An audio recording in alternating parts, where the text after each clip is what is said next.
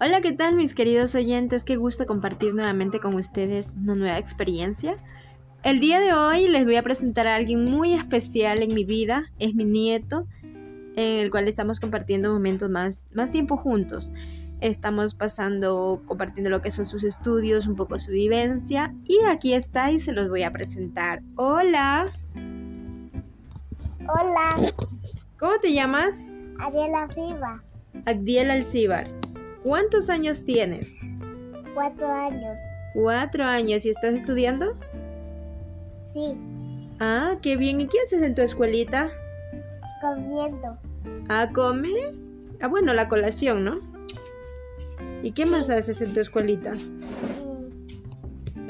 Jugando. Ah, ya, qué bien. ¿Y quién te da la- el almuerzo en tu casa para irte a la escuela? A, la casa. Comiendo. ¿Dónde? Ya.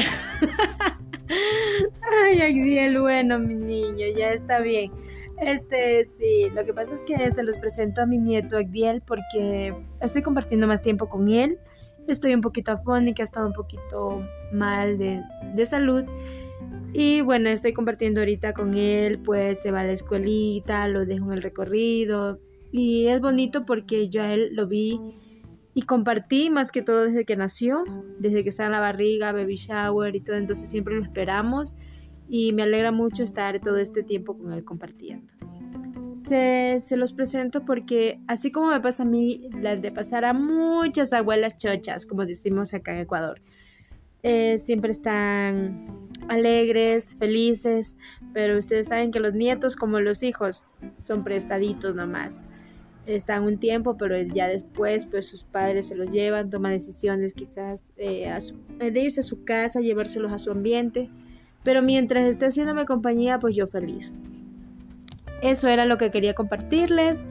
Nada, diciéndole que es un gusto siempre estar aquí con ustedes, deseándoles lo mejor, lo mejor, lo más positivo, siempre agradeciéndole a Dios por cada día que nos da de vida, por cada bendición y nada, pues deseándoles lo mejor, que tengan una excelente semana, día, noche, tarde, donde quiera que se encuentren.